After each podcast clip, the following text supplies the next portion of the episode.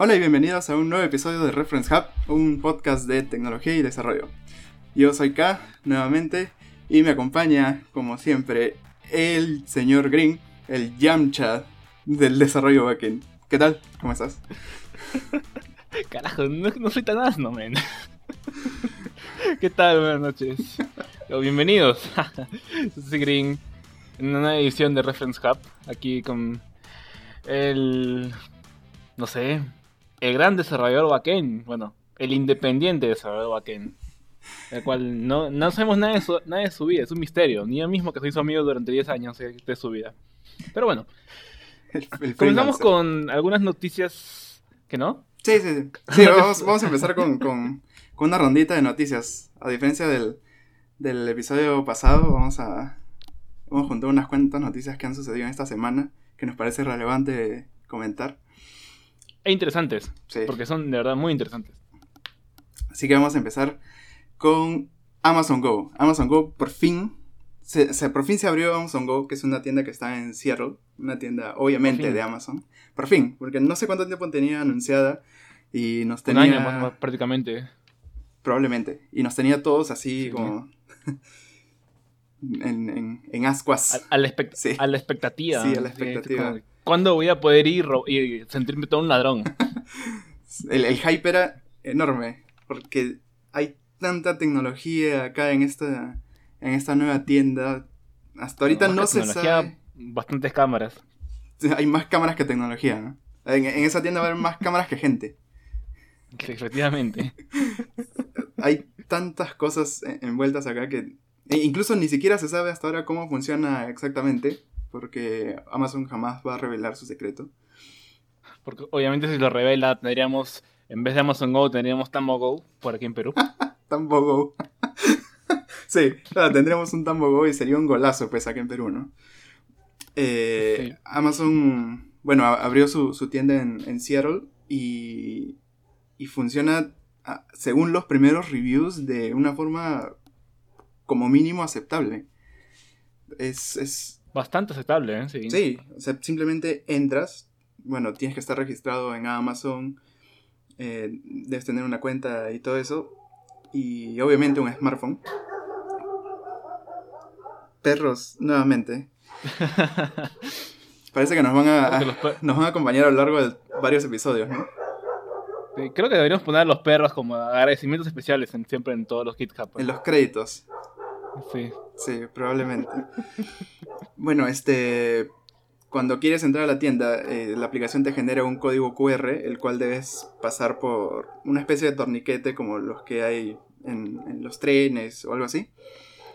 Y ya, simplemente entras y luego es autoservicio. Vas a la estantería que quieres, ah, donde está el producto que te interesa, lo coges, lo pones en, tu bolsa, en tu mochila, donde sea, y si quieres incluso lo puedes devolver si es que te arrepientes.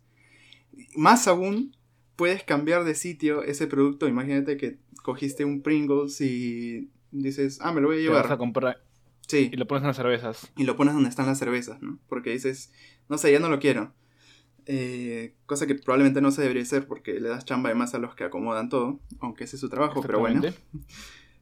Eh, incluso si haces eso, el, sistema, todo este sistema de, cámaras, reconocimiento facial, inteligencia artificial y, todo eso es... Infinidad de cosas. Sí, es lo suficientemente inteligente como para saber que realmente te arrepentiste de llevar ese producto. Y, y, es bacán porque sales de la tienda, simplemente con tu bolsa de productos sales de la tienda y se te genera una, una orden que por la cual después te cobran ¿no? en, la aplicación de, Amazon. directamente a tu tarjeta, efectivamente, que tienes al ligada a la, a la cuenta. Sí, directamente. Y, es muy chévere. Incluso eh, Amazon da la posibilidad de que si en un momento su sistema se equivocó y, por ejemplo, ese Pringles, que al final lo dejaste donde las cervezas, ellos creen que sí te lo llevaste y te lo cobran, eh, en, la, en, el, en el detalle de la orden que tienes, puedes decir, oye, no he, realmente no he no he cogido este producto, ¿no? Claro, necesito un... Quiero que me devuelvan el dinero. Y le dices y solamente te lo devuelven y no tienes que devolver el producto. O sea... También de la misma forma puedes mentir. Es decir, tú compraste cerveza y al final borras la cerveza, pero de ahí no te lo piden de vuelta. Sí. Y te, te en el dinero. Así que, en pocas palabras, es como que tu experiencia más cercana a ir a una tienda tercermundista y ser ladrón. claro, que dentro de los parámetros legales de la sociedad americana. Así que, de verdad, es algo súper, súper genial, ya que estamos hablando de lo que podría ser el futuro de aquí a unos cuantos años, en la forma en cómo nos acercamos a una tienda a poder comprar cualquier cosa, ya sea algo tan simple como un chicle o una gaseosa, a cosas ya más complejas como comida, que obviamente también viene pre-empaquetada. sí, sí, sí, sí.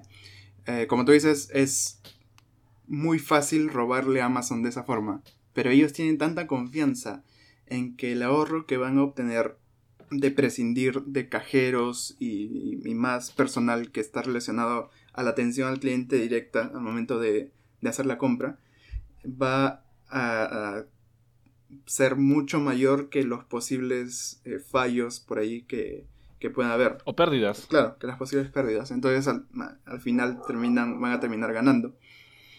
Y, o sea, lo dicho, no están tan confiados que simplemente te dejan pedir una devolución de dinero. No, no te preguntan por qué, no te piden explicaciones, simplemente lo pides, no tienes que devolver el producto y ya tienes tu dinero de vuelta. Así es. Y bueno, como se podrían estar preguntando, ¿y cómo sabemos tanto de Amazon Go? Pues uno de nuestros queridos youtubers favoritos, Linus Tech Tip, sacó un video demostrativo en el cual nos da a entender todos estos puntos.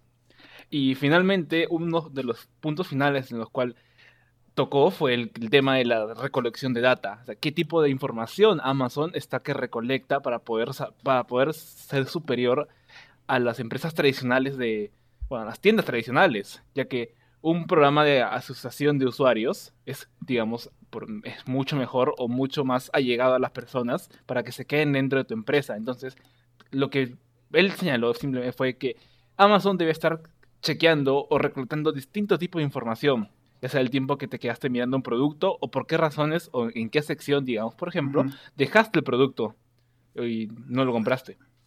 Sí. Sí, de verdad que tienen que recolectar bastantes datos precisamente para reforzar el modelo de aprendizaje que usan. Entonces, mientras más data. Mientras más gente vaya a esa tienda, mejor les va a ir a los siguientes clientes que, vayan. Y se va a ir mejorando a sí mismo. Es, bastante interesante. Vamos a poner por ahí un link. Eh, definitivamente vale la pena chequearlo. Justo quisiera hacer una pregunta así, como que malabareando con un poquito de Amazon Go. ¿Qué opinarías de si en caso ese tipo de tecnología llegase al Perú, así, y como la broma que hicimos al inicio del Tambo Go, ¿qué tanto impacto tendría en nuestra sociedad? ¿Tú qué opinas? Yo creo que sí, que sí funcionaría, pero ni bien alguien se entere de que puedes pedir la devolución del dinero sin mayor problema, sería... explotarían eso al máximo. Ahora, no sé si es que el modelo de la devolución automática funcione acá, precisamente porque todos sabemos que eso es un tema, por lo menos aquí. Bastante complejo, de verdad. Sí. Y muy controversial. Es muy controversial como para discutirlo más a detalle. Sí, sí, pero tal vez con algunas, con unos cambios yo creo que podría funcionar lo suficientemente bien como para mantenerse por lo menos un tiempo. Tal vez no 10 años, pero... Claro, o siendo más restrictivo. Sí. Porque aquí me refiero a siendo restrictivo en las zonas en donde se aplica. Porque, volviendo al tema, es, volviendo al tema, al tema este, ¿cómo se llama? El nombre, la palabra que estoy buscando, mm, de la sociedad.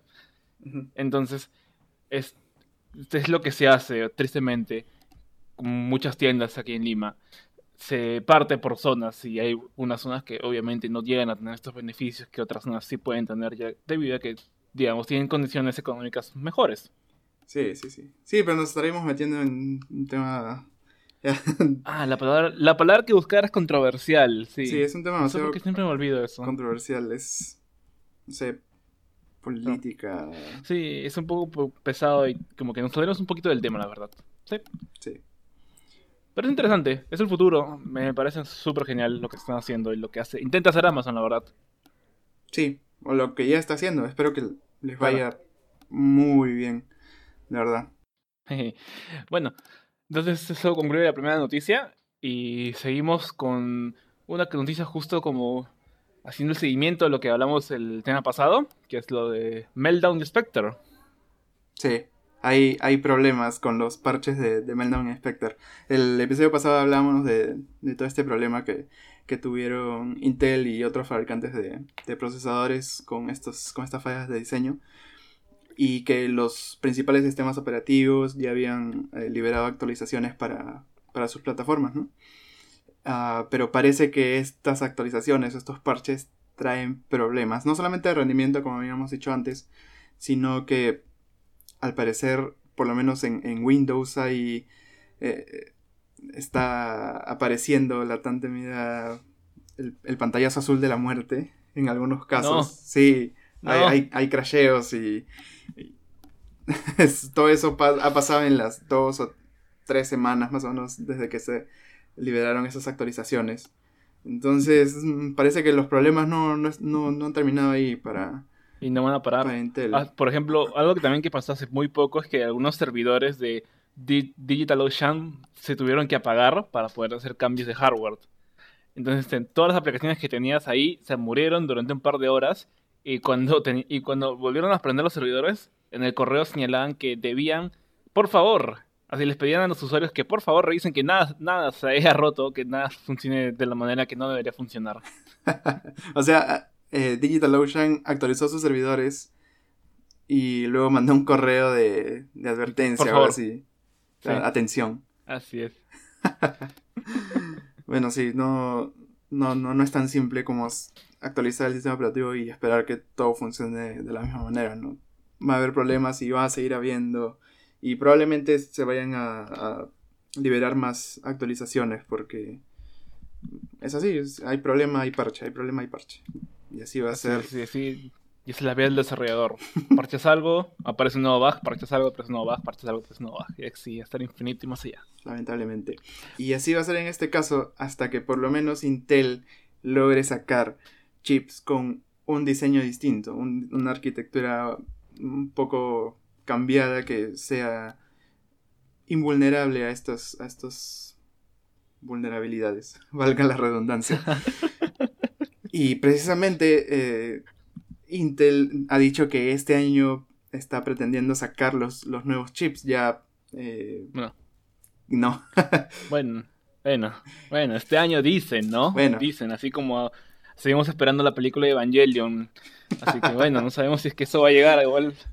Sí, tal vez. Aunque ya lo han anunciado. Han anunciado la película de Evangelion. No sé, creo que para claro, este año. Pero también no tenemos fe de que tampoco salga. Así que también es como que es una promesa que quizá debemos como que tomar uh, con, pinzas, la verdad. Es, la frase. Sí. Y esperar lo mejor. Porque es un problema que al final nos afecta a todos. Ojalá. Lo malo es que es hardware y no se puede hacer una actualización, obviamente. Así es. O sea, liberas nuevos De todas maneras, pero... tendríamos, que, tendríamos que gastar nuestro dinero en nuevos chips. Claro, si es que quieres que el que no si es que quieres que no sea un parche lo que te protege de, Spectre y Meltdown, sino que sea un diseño distinto, o sea, algo más confiable, vas a tener que desembolsar de nuevo el precio de un nuevo chip de Intel. Y bueno, no todos pueden comprarse un procesador al año.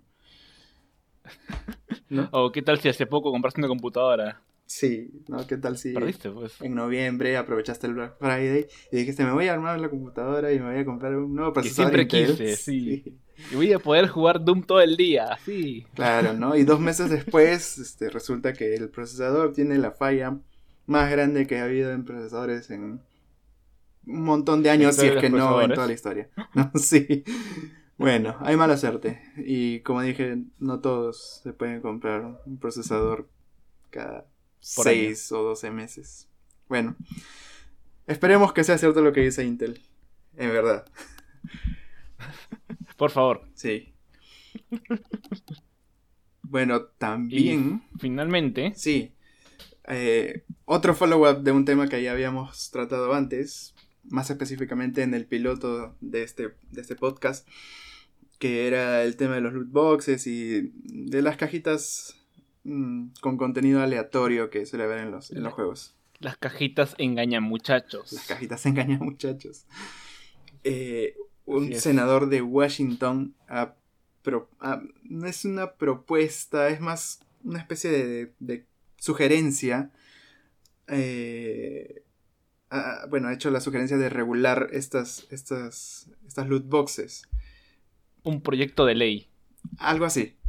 Sí, en, pocas palabras. Sí, es que, Por ahí. Ajá. Sí, sería el equivalente a... A lo que conocemos como un buen proyecto de ley. Sí. Eh, básicamente lo que quiere hacer esto es concientizar a la sociedad de que estas, mm, estas mecánicas de los juegos pueden llegar a ser nocivas para los niños. Porque bueno, puede ser adictivo, ¿no? Porque el Bueno, más que adictivo, creo que el tema es que los quieren no, clasificar como este apuestas. No, como azar, ajá, exacto. Entonces estarían dentro de la misma categoría que los casinos. Y por lo tanto, no estarían en el apto para el consumo de menores de edad. Lo cual golpearía duramente a juegos tipos como Candy Crush, que dependen bastante de este tipo de microtransacciones. Aunque Candy Crush no, no funciona directamente. No, Candy Crush es un pésimo ejemplo, la verdad. creo que me fui un floro. Porque Candy Crush no funciona con ese tipo, con ese tipo de mecánicas de loot boxes. Creo que ah, juegos como Crash Royale, que sí funcionan con ese tipo de mecánicas, se verían bastante afectados. Ya que su gran mayoría de player base bueno, debería ser niños menores de edad. Claro. Entonces si sale una ley... sus padres, sí. Sí, sí sale una ley que, que dice, este juego solamente está permitido para mayores de 18 años, o incluso 15, 14. Le quitas una gran parte al, al, pastel de ventas que podría tener un juego. Normalmente, bueno, depende del juego, pero lo juegan adolescentes, tal vez niños. Sí, niños entre niños adolescentes entre 14 y 16 años. Sí. Entonces, si es que no si es que no puedes vender ese juego a los a los niños, obviamente los niños no, no lo compran, pero... al final es, es la tarjeta o dinero de sus padres, al final lo que están consumiendo. Sin embargo, como bien señala este, este, este proyecto de ley, lo que se quiere es también es investigar si es que realmente pues, se puede clasificar ese tipo de mecánicas como apuestas. Sí, sí, sí. sí. supongo que debe haber algún mecanismo para controlar eso. Creo porque... ellos, tienen, ellos en Estados Unidos creo que tienen una asociación que vela por ese tipo de, distribución, no distribuciones de, claro, sí, de tipos de juegos, como los de azar, los de los, este, las tragamonedas, así. Como una asociación que regula ese tipo de, contenido. Entonces, lo que trata de hacer el senador es concientizar a los padres de familia, por un lado, a que tengan más cuidado con sus hijos y a la vez alertar a estos, a estos mecanismos, a estos este, Mm, instituciones que se encarguen de, por favor, verificar si realmente esto está mal o si él, está en algún tipo de error. Sí, que se encarguen de la regulación. Ah, no sé de verdad cómo lo van a hacer, porque obviamente el, dinero es de los padres, el que va al centro comercial y, compra el, artículo, si es que es físicamente, claro, eh, es el padre. Incluso online necesitas una tarjeta básicamente en la gran mayoría de los escenarios es el padre y no el hijo el que hace la compra. Claro que luego después en el juego, en realidad el que se loguea o el que ingresa, el que se registra es el, es el niño, pero igual puedes decir que tengo 20 años. O en, claro, o en palabras del senador, el afectado es el niño, el, que se ve como que envuelto en estos temas de ludopatía, ya que son temas de azar, es el niño.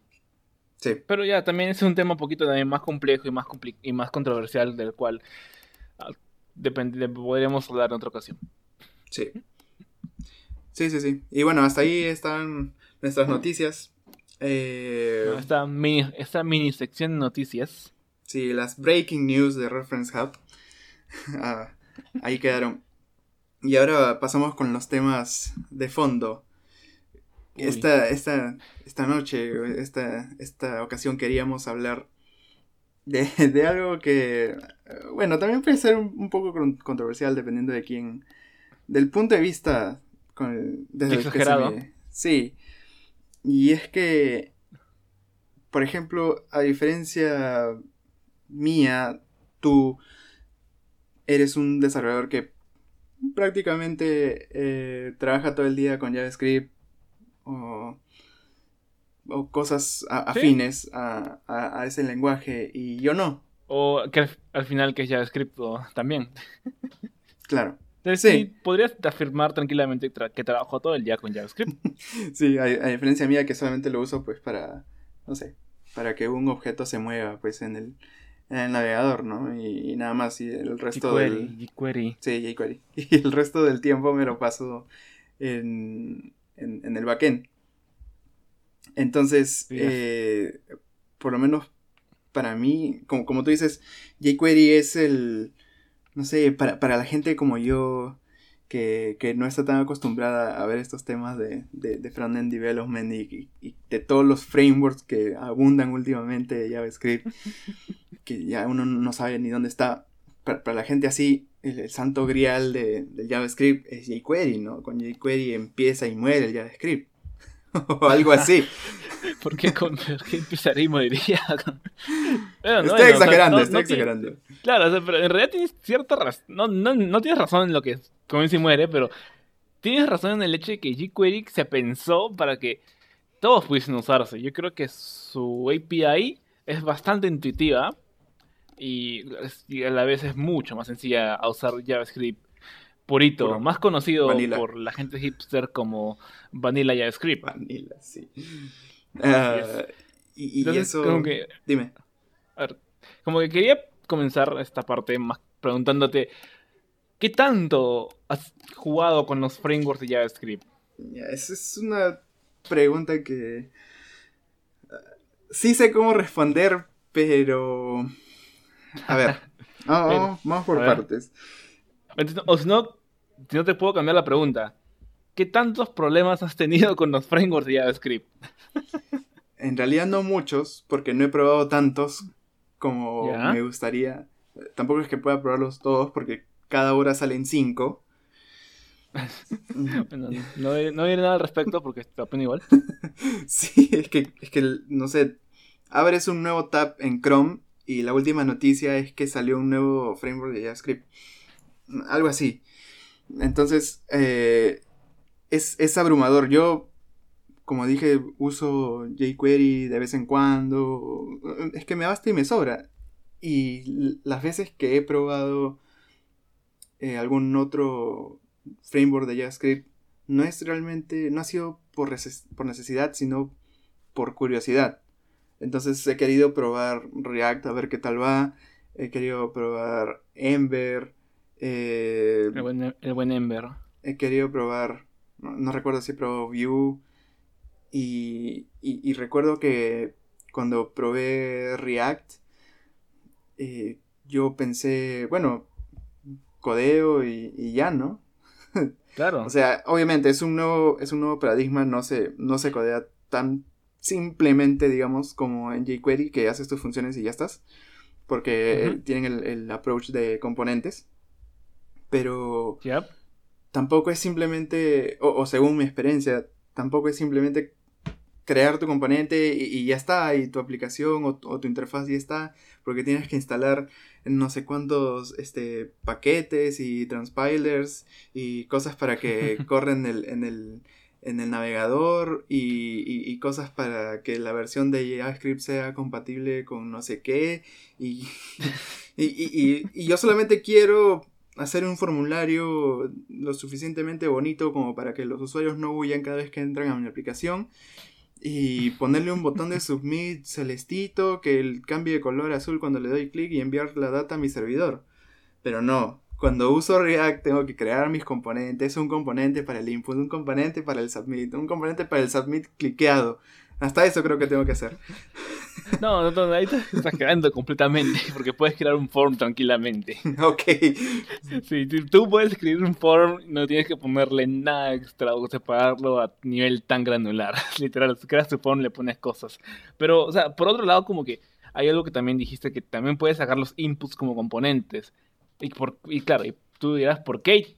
¿Por qué? ¿Por qué, tanto, ¿Por qué separas un input? O sea, un input solamente me sirve para escribir cosas. Pero por esa misma razón nosotros separamos los inputs. Bueno, este es un ejemplo un poquito ya más detallado. Pero separamos los inputs para poder darles más funcionalidad. Más cosas con las cuales... No, más claro, más cosas con las cuales podría funcionar.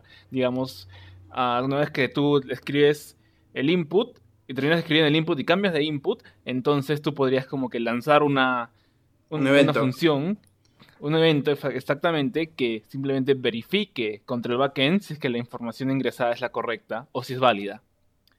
Entonces, cosa, ese, ese, tipo de, ese tipo de manejos hacen mucho más sencillas que con, con React y creo que de una forma mucho más ordenada que con jQuery. Porque es cierto, con jQuery simplemente tú, puedes poner selector, on, punto on, focus loss y todo tu código adicional y estás. Claro, claro ¿sabes? pero cuando tú quieres mantener ese código, si es que tu aplicación ya crece de forma súper gigante, ese código va a estar perdido en un archivito por ahí. también tienes que verlo por el tema de que el frontend, en la época en la que estamos, tristemente ya no es como lo, o las necesidades ya no, ya no son lo que eran hace 10 años, cuando jQuery era el rey absoluto de la web.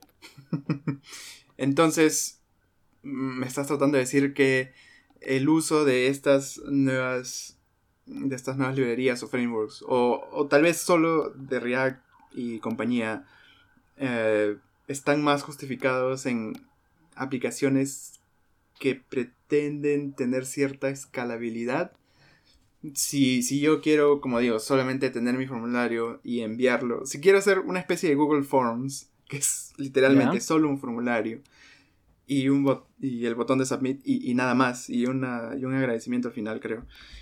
Si quiero hacer eso, ¿valdría la pena usar, usar React o, uno de esos, uno de esos eh, frameworks?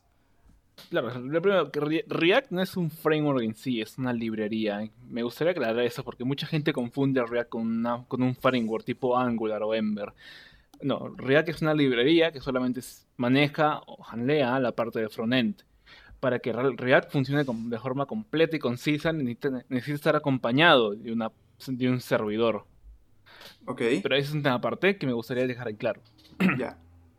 Para el tema de los formularios así simplecitos, yo soy, bueno, de, digamos, entre comillas, de la idea o religión de que deberías siempre usar el camino más corto y de menos resistencia. Es decir, si tú estás dentro de un este environment donde usas, digamos, tienes tu backend que ya es provisto por Rails y Rails te da herramientas para poder realizar el frontend, entonces hazlo con eso. No intentes como que combinar tantas cosas si es que no las necesitas. Yo creo que es el, es el consejo como que inicial con lo que todos debemos comenzar y es que primero busca tu necesidad, busca con qué la solucionas y busca con qué sería mucho mejor mantenerla en el futuro. Porque tenemos que ser sinceros, el mantenimiento de una aplicación es prácticamente lo que más toma tiempo y lo que más se, hace sobre una aplicación, más que hacerla en sí. Lo más tedioso. Así es. Ya. Por esa razón yo pienso que tanto React como Vue o como Angular como Ember tienen sus propios espacios donde ya están pensados donde van a encajar o dependiendo de la situación. Y justo me gusta que hayas mencionado Ember, porque Ember en realidad fue creado por uno de los creadores de Ruby on Rails. Y es por eso que en las estadísticas de Stack Overflow se ve una relación directa en tanto las preguntas de Ruby con, referidas a las preguntas de Ember. A diferencia de que otras preguntas que sean relacionadas con, perdón, con Rails, con React o con Rails con Vue. Es, hay una, hay como una conexión directa. Y es, y justo eh, porque, claro, y porque tú te dirás por como que, ¿por qué? O sea, yo cuando probé Ember no me gustó tanto. O sea, yo pensé que era muy tedioso. Y la, respuesta es porque, primero que Ember, a diferencia de otras librerías de frontend, sigue el paradigma de Rails. Configuration, ¿sí? Configuration over. Uh, olvidé. No, ¿Cómo era? Configure. Es. Ah, over convention. O al revés. Convention. No, convention over convention over configuration. Sí. Asno. Ah, ya. Este, claro, por eso como que los, las programadores de Ruby on Rails, así como tú, se sienten más cómodos con este tipo de setups. En cambio, digamos, si tú quieres usar React, como bien dijiste al inicio, tienes que instalar Webpack. Tienes que instalar tus paquetes. Tienes que instalar React. Tienes que instalar las librerías adicionales de React. O librerías adicionales que te vayan a servir. y así, etcétera, etcétera, etcétera, etcétera. Ya, te entiendo, te entiendo. Pero, ¿y ¿qué tal si es que mi, a- mi aplicación... A ver, voy a poner un ejemplo práctico.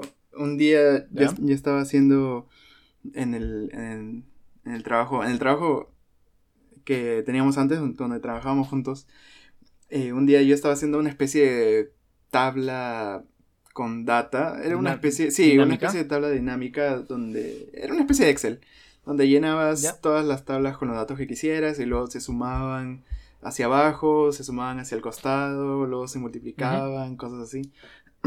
y yo estaba haciendo todo eso con jQuery, obviamente, ¿no? Porque Claro, porque, Que porque ya, Ruby on pues. Rails viene con jQuery, ya, así que no. sí, Bueno. Porque no sé, no, no bueno, pensé que más necesitaría sencillo, más. práctico, sí. Era lo que tenía a la mano. Entonces empecé con jQuery y recuerdo que un día eh, me dijiste, ¿qué estás haciendo? Y te expliqué, y me dijiste, pero ¿por qué no lo haces con, con, con otra herramienta? No recuerdo exactamente qué herramienta me dijiste, pero te dije, Ujú. porque jQuery me sirve, pues ya lo estoy haciendo con jQuery. No, pero jQuery no, es, queme esa cosa, ya nadie lo usa. No sé, jQuery es del pasado, ¿por qué vives en el, en el 2005? ¿Qué, ¿Qué estás haciendo con tu vida? Ahora, ahora lo, ¿Qué tipo de- que se qué lleva tipo es de otra Marty cosa. McFly eres? Sí, porque eres un Marty McFly. Por favor, tienes que estar a la moda, no sé. Y, y yo, la verdad, no- no... Es que la, la conveniencia de usar jQuery mm, en Rails es genial, porque solamente abres tu script y, y ya está. O solamente creas un nuevo archivo de, de, de JavaScript y simplemente va a estar siempre precompilado cada vez que inicies tu servidor y tu script se va a ejecutar y tus funciones van a estar ahí y vas a poder llamarlas y, y- y todo eso. Entonces, ¿para qué tendría que yo complicarme en, en añadir una nueva librería o una nueva gema a mi proyecto? Eh, añadir... Y bueno, no, no solamente eso, porque como tú dices hay que instalar más cosas, porque imagínate que quiero usar React, React no viene con todo lo que necesita para funcionar. eh, No, pero ese era en el caso de la versión 4 de Rails. De ahí vamos a hablar un poquito más de eso, pero dale. Ahora creo que tiene más soporte, ¿no? Son más amigos Rails y, y React. Sí, sí, Re- primero, lo, lo primero que ha hecho Rails, ya que ya, que lo mencionaste, ya me tendré que ir en floro.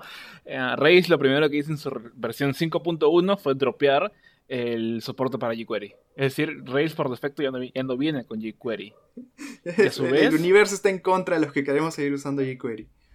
Sí, eh, y a su vez ah, favorecen el uso de Webpack ahora, porque tienen, tienen soporte para Webpack. Entonces ya es mucho más sencillo agregar herramientas de frontend a tu environment de, de Ruby on Rails.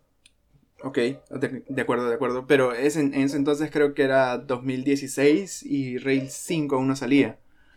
Rails 5 ni siquiera salía, claro, estábamos todavía a la expectativa, pero Rails 4 era lo, lo LTS desde el momento, así que Claro. teníamos que trabajar con él. Rails 424, todavía lo recuerdo. Entonces, como te digo, ¿para qué yo tendría que complicarme con todas esas cosas? Instalar 10 librerías más para poder hacer una, una interfaz que tal vez realmente para lo pequeño de mi proyecto, porque era algo realmente minúsculo, la, la diferencia no, no iba a ser no iba a ser mayor, no, no, no, iba, no iba a haber un- una gran diferencia entre lo que me demoraba o lo difícil que iba a ser construir ese, ese data table en, en, en jQuery con hacerlo en, en React y sobre todo si no tienes que contar el overhead de aprender cómo se usan nuevas herramientas como Webpack, ¿no? E instalar más librerías que obviamente agregan peso a tu aplicación. O sea, no sé si realmente el único escenario en donde tienes que usar estas, estos nuevos frameworks o librerías son, es en el caso en el que tu aplicación tiene que escalar o, el plan es que escale. No, no, no, no, no. Entonces, entonces ¿por qué en ese momento me dijiste usa React? claro, es que también yo como desarrollador he pasado por etapas, pues. Entonces, obviamente, cuando comencé a aprender React era un poquito más hype al respecto y me gustaba ver ese tema, digamos, más cerca a mi trabajo. Entonces, por esa razón, también yo estaba como que muy a favor de la idea de que todo debe hacerse con React. Pero claro, o sea, la experiencia también como desarrollador te da a entender que la solución nunca está en, lo que más sabes o en lo que es, lo más, este, es lo más, digamos, Mm, visto por la comunidad, porque eh, depende bastante de las necesidades de la persona con, o la persona con la cual vayas a trabajar o la que te está pidiendo el, el tema del desarrollo. Si es algo súper sencillo, súper, súper, súper, súper básico, yo estoy totalmente de acuerdo con el uso de jQuery.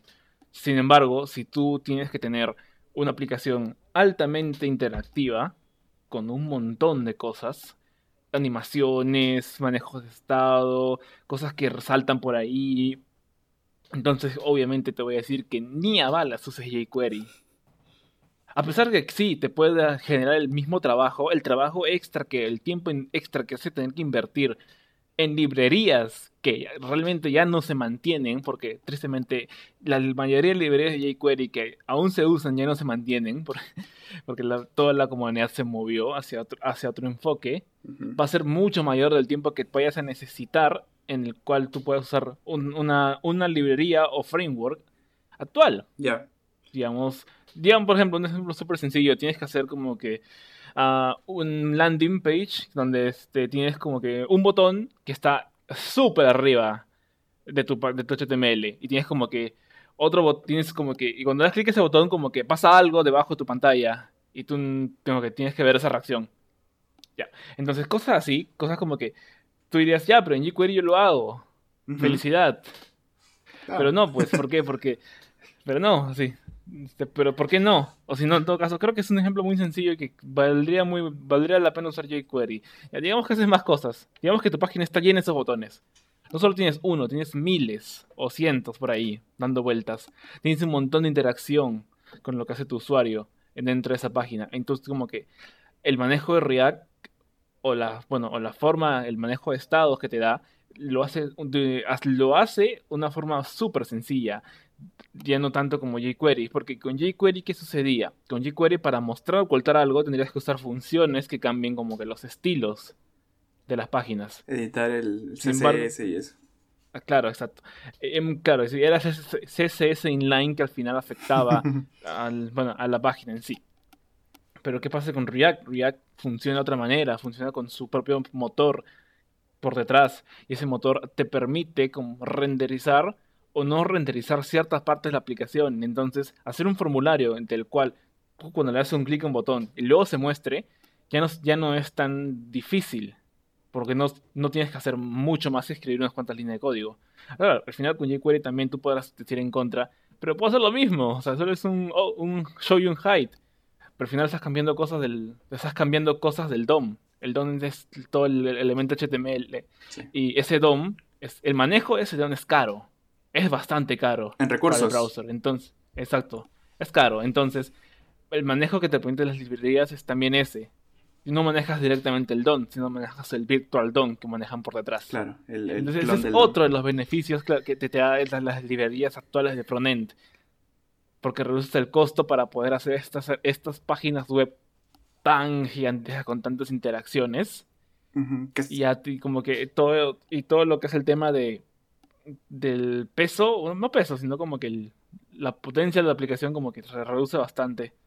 No, potencia tampoco es la palabra correcta, pero lo dejaré por ahí.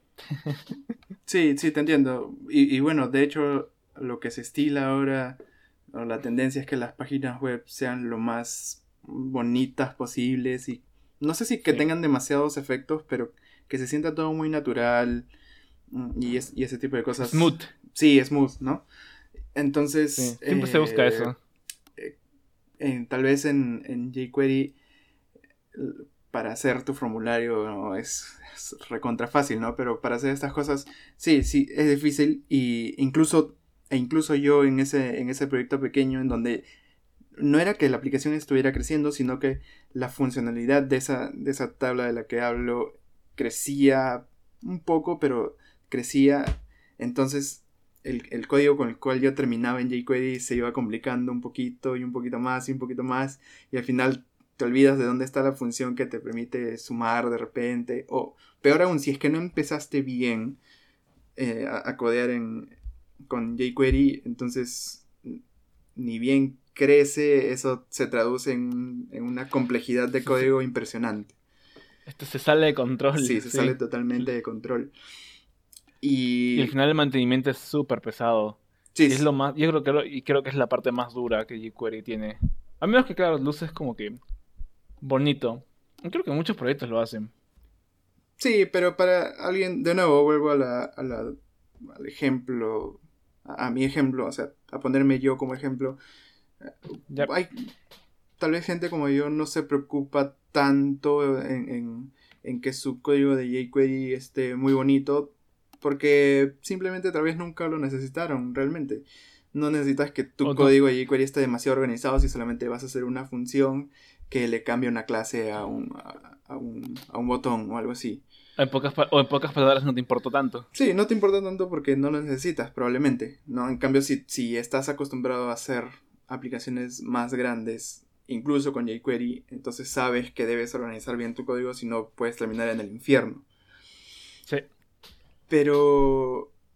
Entonces yo, yo diría sobre esto que React...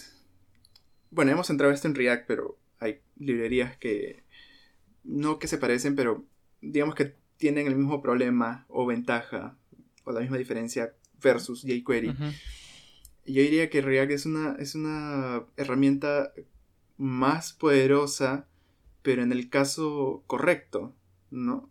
Y, y jQuery es tal vez más simple, más cercana al desarrollador más casual, no sé si es lo casual, pero tal vez casual en el front-end. Eh, ya, más- o sea, como que pocas veces que lo haces. Claro, ¿no? El jQuery me parece una herramienta más cercana a ese tipo de desarrollador. Y precisamente como es un desarrollador casual en, en ese aspecto, los proyectos que vas a realizar la mayoría de veces, lo más seguro es que no sean grandes. Tal vez incluso es solamente una aplicación que estás haciendo por tu cuenta. Cualquier cosa, ¿no? No, no, te vas a mandar a hacer el próximo, pues, este, Shopify, ¿no? Si es que eres un, un desarrollador eh, que no tiene mucha experiencia en, en- en la parte visual. Por ejemplo, ah, digamos que tienes que hacer una página, un admin. ¿Estarías dispuesto a usar una, una librería entera hecha con jQuery que te deja ya hecho el admin y solo tienes que modificar un par de cosas? ¿O hacerlo desde cero? Mm, Bueno, creo que cualquier cosa que te dé todo hecho es- está en la lista, el número uno, ¿no? El- Sí. Está en lo más arriba de la Pero lista. claro, o sea, tendrías que pensar, o sea, en ese sentido como que sí, es genial jQuery, porque tiene millones de librerías. Claro, Así que tenés cuando, en, la, en la simpleza también está su complejidad en la que ha llegado en los años que se usó tanto jQuery y fue amado tanto por la comunidad. sí. Así que si buscas como que casos puntuales, ahí debe, ahí debe estar. Pero también, como dije antes, tienes que ver el soporte, porque muchas veces esas librerías no tienen soporte. Es un problema, la verdad, eso. Ok, de acuerdo. Bueno, de todas maneras no creo que... No me veo realmente usando React en un futuro muy cercano. O de repente probándolo un poquito, pero no usándolo a un Sí, eso- gran nivel. Es lo que dije, claro, es lo que dije al inicio, o sea, como yo creo que como desarrolladores como que debemos tener todo nuestro toolset a la mano y no es como que siempre voy a usar este martillo y React en todas mis aplicaciones porque me, se me da la puta gana. No, pues, claro, como claro, como desarrolladores ya tenemos tenemos la experiencia, tenemos el conocimiento como para poder elegir exactamente qué es lo mejor Sí, sí, sí. con lo cual podemos generar el mejor valor y en la- en el- para el usuario. dependiendo, claro, cuál sea su definición de valor. Quizá ellos quieran algo súper rápido, jQuery. Quizá quieran algo súper, este, ah, con un montón de, este, de animaciones o cosas este, interactivas, un montón de interacciones. React, Vue. Quieren, una, quieren este frontend bonito, pero que sea con Rails.4.4 Ember. Claro, es para elegir, ya depende del programador dentro de su conocimiento el no cerrarse en una idea. Yo creo que es lo primero que deberíamos todos aprender, es que como desarrollador vas a, vas a trabajar de todo. Sí. ya sea de frontend, de backend, así que yo creo que la mejor, eh, lo más sano es que sigas siempre lo que se está haciendo actualmente, pero que no dejes de lado las cosas que podrías llegar a usar algún día. Sí, tienes razón, es importante que lo menciones. Esto, esto eh, se suele resumir en, la frase eh, The right tool for the job. Entonces, siempre no decir yo solamente sé usar esto, entonces hago todo con eso.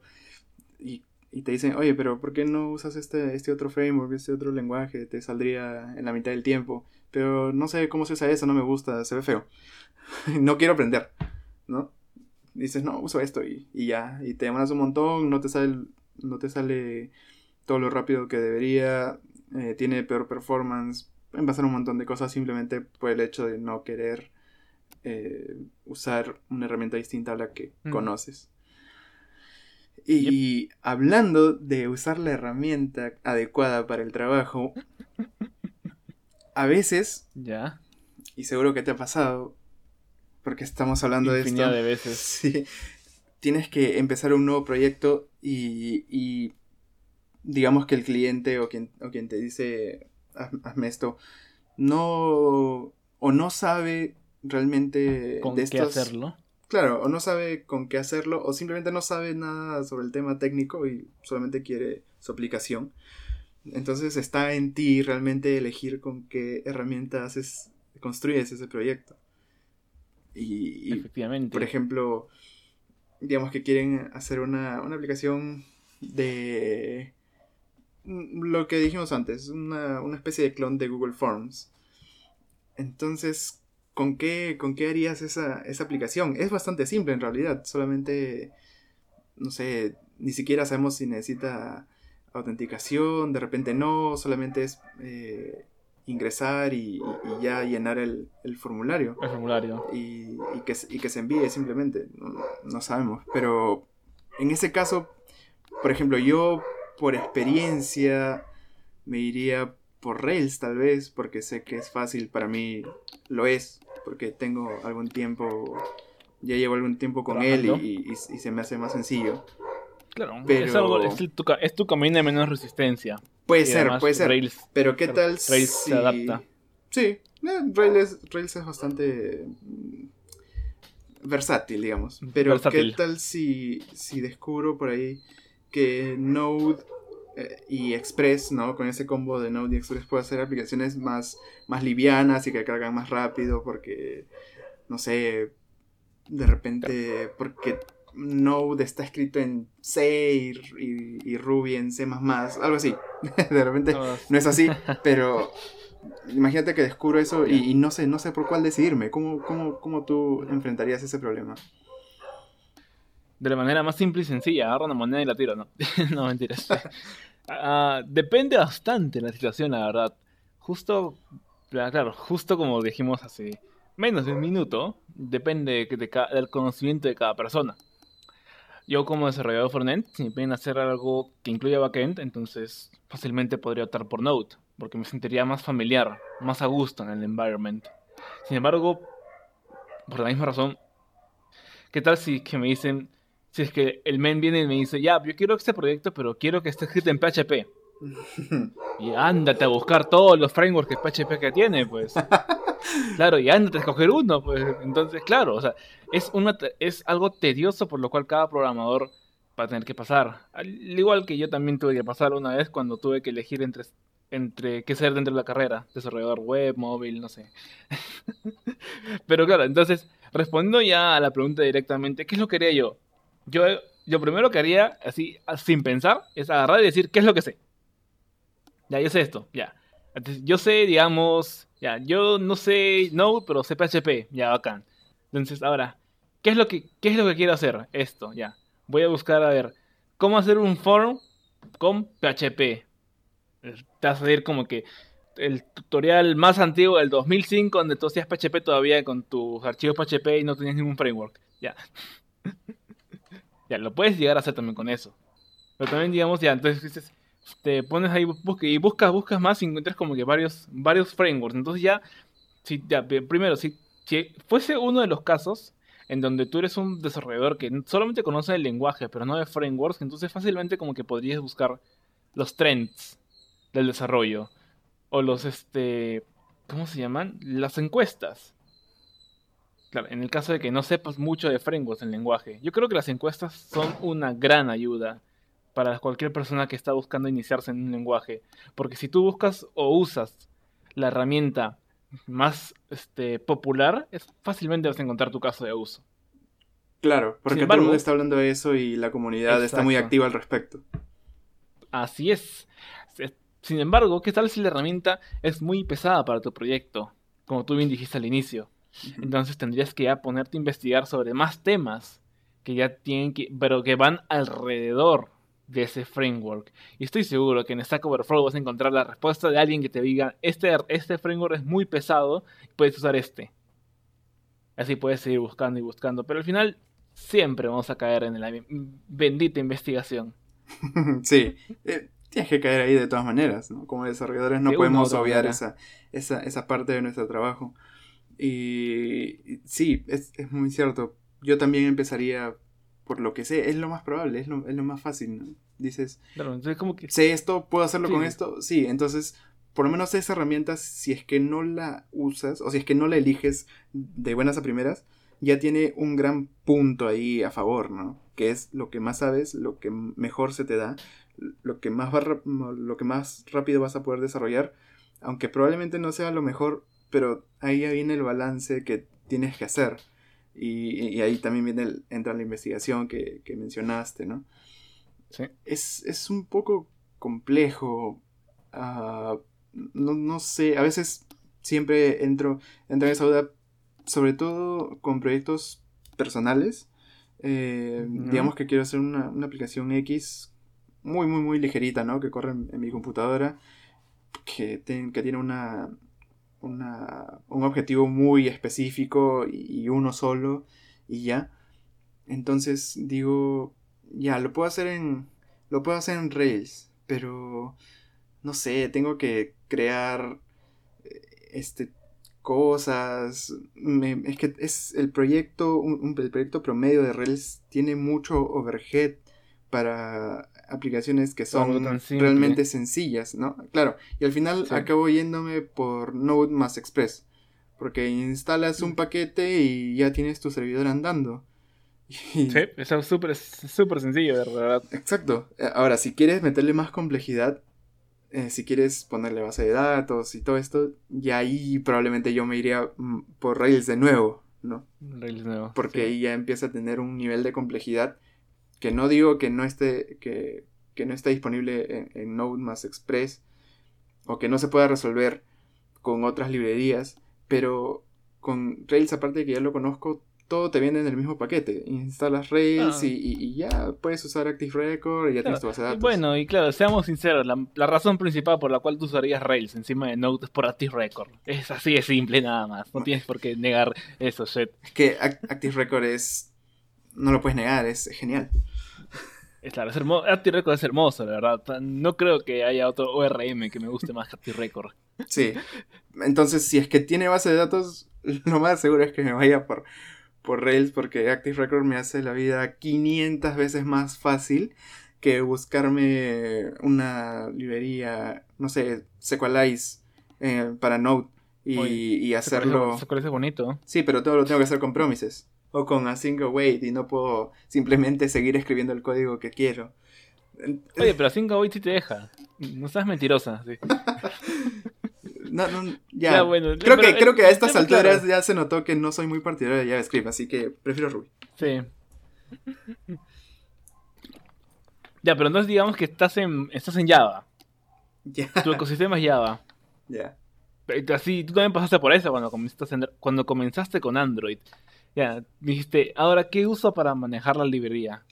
¿Qué hiciste? Perdón, la base de datos. La base de datos. Bueno, Android tiene su propio manager de, base de datos, pero hay, hay librerías y lo más seguro es que te vayas por una externa porque pues en, en Android, no sé, no sé hasta ahora porque hace bastantes meses que no toco el desarrollo en Android, pero en ese entonces, no sé, no era muy cómodo y prefería usar Sugar. Incluso ahora hay una nueva librería que se llama Realm, que por lo que he visto y leído es el, Active Record para móviles.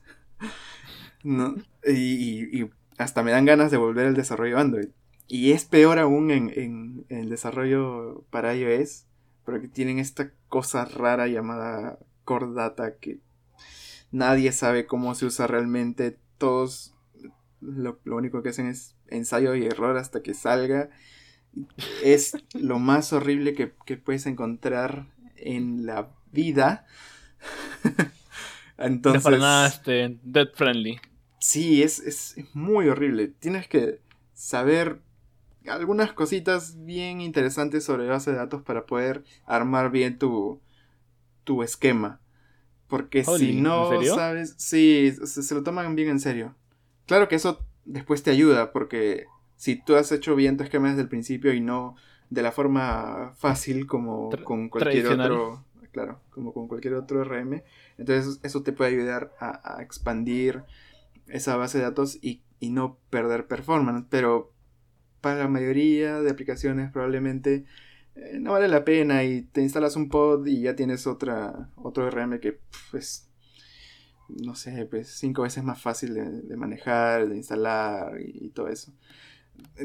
Así que, bueno, en ese, en ese, en ese aspecto, ¿no? en, el, desarrollo móvil, en la, experiencia que yo he tenido, eh, todas las herramientas están al mismo nivel porque no conocía ninguna. Entonces simplemente era ir probando, ir probando, ir probando a ver cuál es más fácil. Que te sientas más cómodo. Sí, con cuál te sientes más cómodo. claro, es como que también todos pues, tenemos que pasar por eso, ¿no?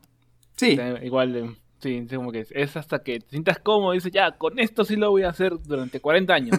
a menos que en tu trabajo te hayan obligado a usar Cordata desde el principio y al tercer año ya te sientas cómodo con Cordata, pues. ¿no? Ahí, obviamente, no. al tercero o al quinto, bueno, sí. No sabemos. o al décimo, de repente nunca te llegas a, acostumbrar a Cordata, pero. Claro. Eh, en este caso, a igualdad de condiciones, sí, lo que más pesa siempre va a ser lo más cómodo para ti. Lo que sientes que te va a ayudar más o que va a ser más rápido. Pero si ya conoces uno, pero luego te enteras de que otro es mejor, o es más rápido, es más simple, es más ligero, entonces ahí entras en un conflicto, ¿no? No sé. Claro, porque tienes que, tienes que elegir. Sí, tienes que elegir. Comodidad sobre performance. No sé, yo como que tendría que. Yo daría bastante eso. O sea, tendría que ver, porque si mi ah, ciclo de desarrollo se ve brutalmente afectado por una librería que la verdad no me promete mucho. Entonces la descarto. Por más que me dé como que 5% de performance extra, la voto. Claro. de, verdad, porque yo me sentiría como que súper incómodo con algo así. Sin embargo, si eh, estamos hablando de un benchmark de sobre 50%, obviamente tengo que usarla. Es un no-brain. Sí, es un no-brain ahí, tienes, tienes que usarla. Sí. Sí, bueno, es, es una decisión no tan fácil a veces. A veces es recontra straightforward. Simplemente. Y a veces, y a veces es por experiencia. Tienes más experiencias con algo, dejas de usarlo, buscas otra cosa y llegas a algo bonito. Sí. Y precisamente hablando de elegir una herramienta, a veces también te encuentras con el, con el caso de qué uso para, para desarrollar. Y sobre todo esta, esta pregunta pero eso es fácil, pero eso es fácil de responder. Notepad++, listo. No, no. bueno. Get it. Ya, a ver. Pero hay que, hay que, hay que, a ver, abordemos el tema bien, por favor. Creo que ya se dieron una idea con lo que acaba de mencionar. Sí, sí, sí. Normalmente, lo que iba a decir era que normalmente esta, esta pregunta no te la sueles hacer, porque cuando empiezas a programar, empiezas a escribir código en una, en una herramienta, ya sea un editor de texto simple o un IDE. Y lo más seguro O- es que. O Word. No, ¿quién codea en Word? lo más Oye, seguro. cualquier persona que ahí esté iniciando tiene que haber codeado en alguna shit que no sirva para codear. Oye, yo no codeo en Word. Bueno, Bueno, y lo más seguro es que si te quedas con, esa, con ese lenguaje o en el mismo trabajo durante bastante tiempo, te acostumbres un montón a usar esa herramienta. Por ejemplo, yo trabajé dos años y medio aproximadamente como desarroll- desarrollador de Ruby on Rails y usaba Sublime. Entonces, luego, sublime. después de que salí de ahí y llegué al, al trabajo en el que estoy ahora, donde usamos Vim, que es otro editor de texto y, y no es un IDE, me costó acostumbrarme porque yo quería empezar con Sublime, porque Sublime es chévere. De hecho, es un gran Me editor de texto. Me, me gustaría hacer una pausa aquí y decir que todos aquellos usuarios que usan Bean son hipsters. y nada más. Por favor, continúa. Puede ser, puede ser. Solo porque Sublime está mucho más extendido. Y porque tiene interfaz gráfica, pues. ¿No? Pero En cambio, el buen Bean no tenía nada. el Vim es comandos, línea de comandos este, solamente. Sí. Entonces, ¿cómo, cómo el, el momento en el cual hay una transición en tu vida? Porque como dije, cuando empiezas simplemente aceptas lo que hay. ¿no? Si caíste en Sublime, te quedas con Sublime. Es lo más seguro. Puede ser que, que tengas ahí algunas convicciones que te digan no, cambia. Pero lo más seguro es que, que te quedes con, con lo primero que te Claro, llegó a las O en, el, manos. o, en el peor, o en el peor caso, comenzaste con NetBeans y sigues con NetBeans. Exacto. Porque te acostumbras. Pero digamos que en el caso en el que tienes que cambiar de trabajo, o tienes que cambiar de lenguaje, tienes que cambiar de, de algo, y digamos que pasas de programar en Python a programar en Java, entonces ya no sé si vale tanto la pena, por ejemplo, en ese caso, seguir usando Sublime o seguir usando eh, Gedit, sino pasar a usar estoy. algún, algún de, de JetBrains. Ya. Claro, sabía, claro, es exacto. JetBrains es de verdad uno de los mejores. Si es que no, y no, JetBrains no está que nos paga por hacer este cherry. Bueno, fuera. Pero yo he usado, yo he usado NetBeans, he usado IntelliJ IDEA. Y de verdad, IntelliJ me parece 10 veces más cómodo que usar NetBeans. IntelliJ es Por- lo mejor que hay. In, in distintas razones, de verdad, pero sí, es mejor. Úsenlo, por favor. Ya, pero volviendo al tema, yo no estoy tan de acuerdo con lo que tú dices, la verdad. Bueno, estamos hablando de, de, de este, cosas como Sublime y Beam. Y la razón por la cual yo no estoy este, de acuerdo, y es que primero excluyo a los este, editores de texto súper simples como Gedit o Word, y me centro en cosas como Sublime y, y Beam. Y ambos, ambas herramientas tienen un nivel de ah, versatilidad con la cual tú puedes adaptarlas para que cumplan tus necesidades.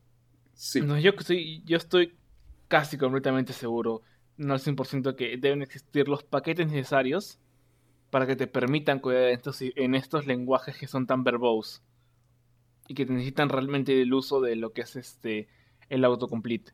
Ok, ok, ok. Yo estoy casi seguro que debería existir esos paquetes. Entonces tú dices que con el plugin correcto, tú sí te aventurarías a codear toda una aplicación en Java en Vim. Mm.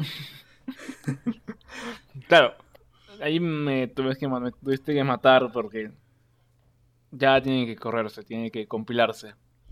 Bueno, puede compilarse. Y- El, el editor es solamente una puede- parte, ¿no? Sea, claro, lo, lo se puede compilar en línea de comandos. pero- Pero digamos que los comandos para compilar Java no son bonitos.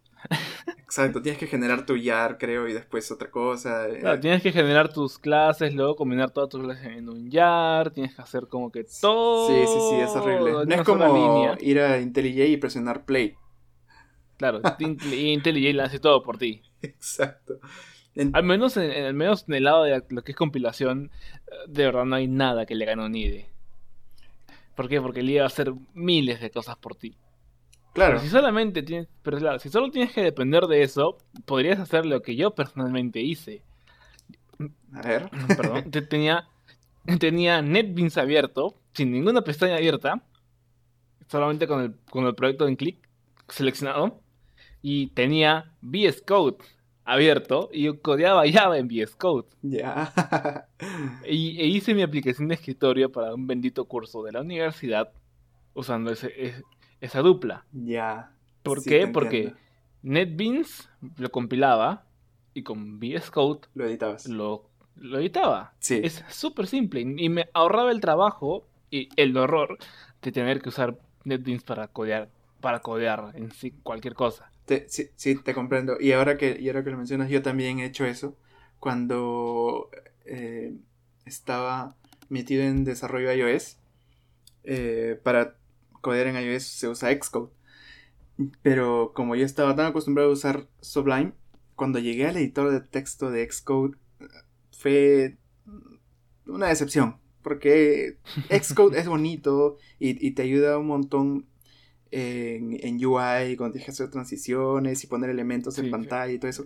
Es genial, es genial, es genial. Pero al momento de escribir realmente el código es... ah, es muy frustrante para mí, sobre todo, o sea, sobre todo si, si llegas de un editor tan bueno como Sublime, que tiene tantas funciones y tanta... eh, y está tan abierto a la expansión por plugins. Plugins En- y plugins. y Entonces, plugins. si, si tú llegas de, de un entorno así y, y caes en, en Xcode, ah, yo terminé haciendo lo mismo que tú.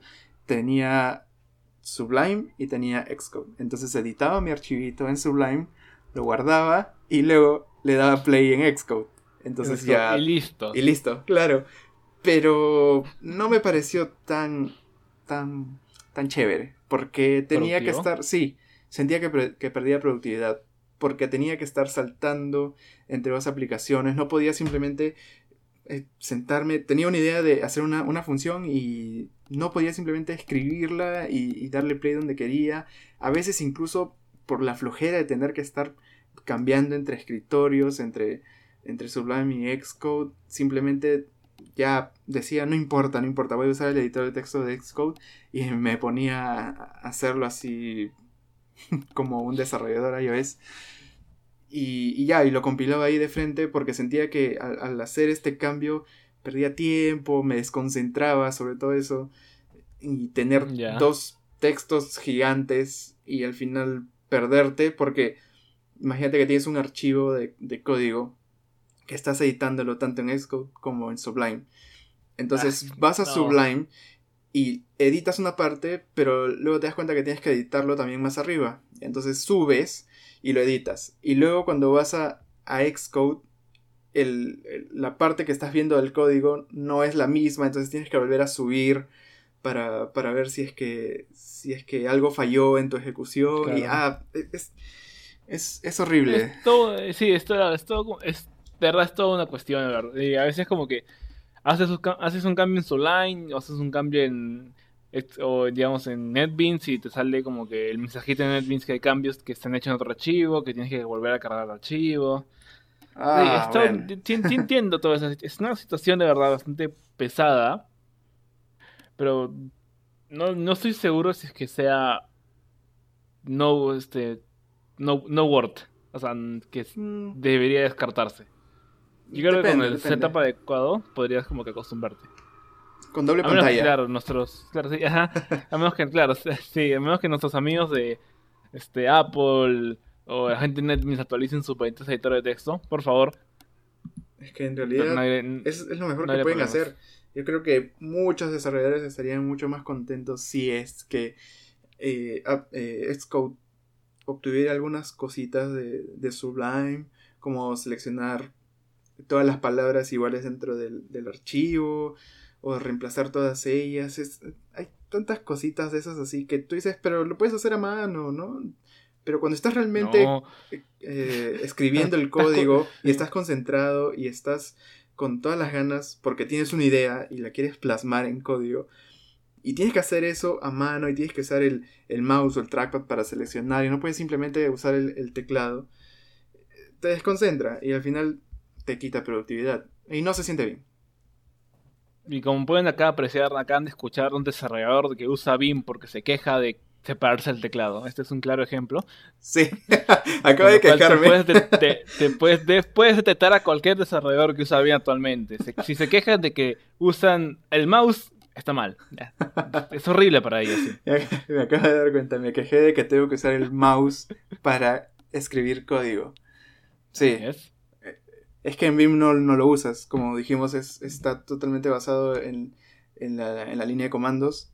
Y, si te acostumbras es genial porque al igual que, que Sublime está, es de código abierto y está totalmente, eh, es totalmente versátil porque lo puedes extender con, plugins y, ponerlo a tu gusto. Algo que no mencionamos de Vim y creo que me esté separando un poco el tema de iOS, de, su editor de textos, es que Vim tiene un, este, tiene una brecha o un, un inicio bastante complejo. La curva de aprendizaje. la curva de aprendizaje es bien pendeja de inicio. Sí, bien, bien pendeja, de verdad. Ah, sí, supongo que si no has usado nunca BIM en tu vida. Tienes que admitirlo. Sí, a mí también me costó un poco, sobre todo la navegación.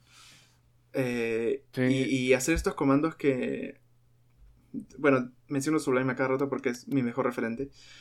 Eh, estos comandos o estas acciones que puedes lograr en Sublime con dos teclas. Con, el, control D, que es lo mejor que tiene Sublime. O Command D, lo que, donde sea que codes. El control o Command D es, es genial. Y, para hacerlo en, en BIM, eh, incluso la primera vez que, que, usé BIM o que traté de usar Command D en BIM, el reflejo es poner Command D y, que, que salga todo, ¿no? Como en Sublime, pero, pero no, tienes que investigar cómo se hace eso en Beam y, si quieres reemplazar palabras, tienes que usar hasta regex, este, expresiones regulares para seleccionar todas las palabras y, todo eso, y es, digamos que es un poquito más abajo. Sí, sí, sí, o sea, tienes que, si es que quieres hacerlo bien y y todo chévere, usas expresiones regulares para reemplazar el texto. Algo que también debimos hacer, disculpa que te corté, es, hablar un poquito de la dificultad, o no dificultad, la complejidad que tiene BIM. Porque claro, un, este, como tú decías hace un, rato, un, para hacer un cambio de palabras en Sublime en VS Code simplemente son control D, seleccionas todo, mantienes presionado control D y luego cambias, escribes. Y cambias todo a la vez. Es claro, es on the, es, on the go, listo. Pero en Bing, para hacer ese tipo de acciones, tienes que hacer combinaciones de teclas. Sí. Y, claro, y de acuerdo a varios desarrolladores que usan BIM, ellos dicen que al final, a la larga, eso te vuelve más productivo, porque nunca te separas del teclado. Exacto. Es, es precisamente lo, que me está, de lo que me estaba quejando. Nunca te separas del maldito teclado cuando codeas en BIM.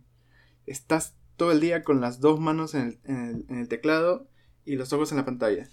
Y no necesitas usar tu trackpad o tu mouse para, para nada. Salvo para casos extremos en los cuales no te acuerdas el comando o, tienes que hacer cositas que, no sabes cómo hacer.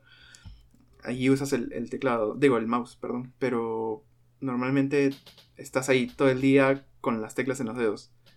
Y sí. ¿O los dedos en las teclas? También.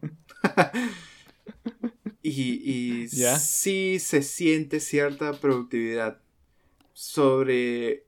No sé si sobre Sublime siento tanta. tanto gap de productividad. Tal vez un poquito. Pero sobre los IDEs. Yo siento mucha más productividad en, en BIM. En, un IDE no puedo codear tan fácilmente.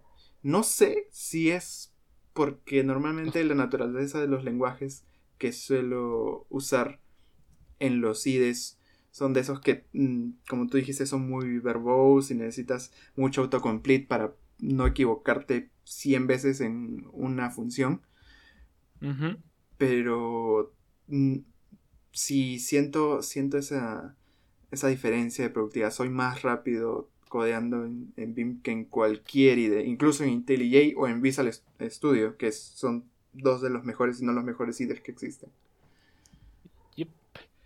Claro, también eso, bueno, en realidad como que todo queda como que a la preferencia de todos, así que si eres como yo, les gustan los IDEs y odias Bing con todo tu corazón, pero aún así te gustaría aprender porque te da mucha curiosidad. pero no hay motivos para, para odiar a Bim. Bim es... El, el- el entry level es bastante para mí, así que necesita tiempo. Eso sí. Pero es, es lo mismo de lo que yo me estaba quejando con React. Sí, sí, es, es verdad. Pero Hay al level que tienes- debes pasar. Pero otra cosa, y esta es, esta es otra cosa que también deberíamos señalar, que Bing a veces, a veces viene por defecto en las en los shell. Bueno, o con shell. Sí. Entonces, si tú tienes un servidor, Ah, usar Bing. ese punto es muy importante. Punto es muy importante. Y, ahora que lo mencionas, me acuerdo de otra cosa también. Sí, en un servidor, lo más seguro es que.